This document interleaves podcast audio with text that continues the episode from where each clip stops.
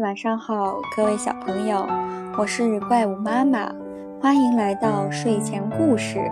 今天给大家讲的故事的名字叫做《苹果睡着了》。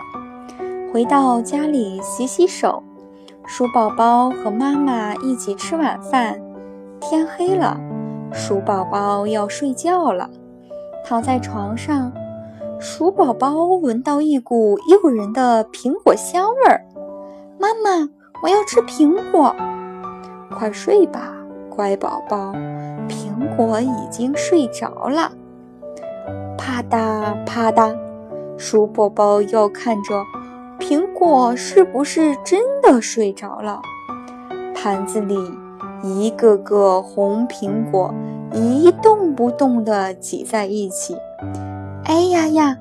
苹果真的睡着了，妈妈，苹果宝宝睡着了，我也要睡了。鼠宝宝爬上床，盖好被子睡觉了。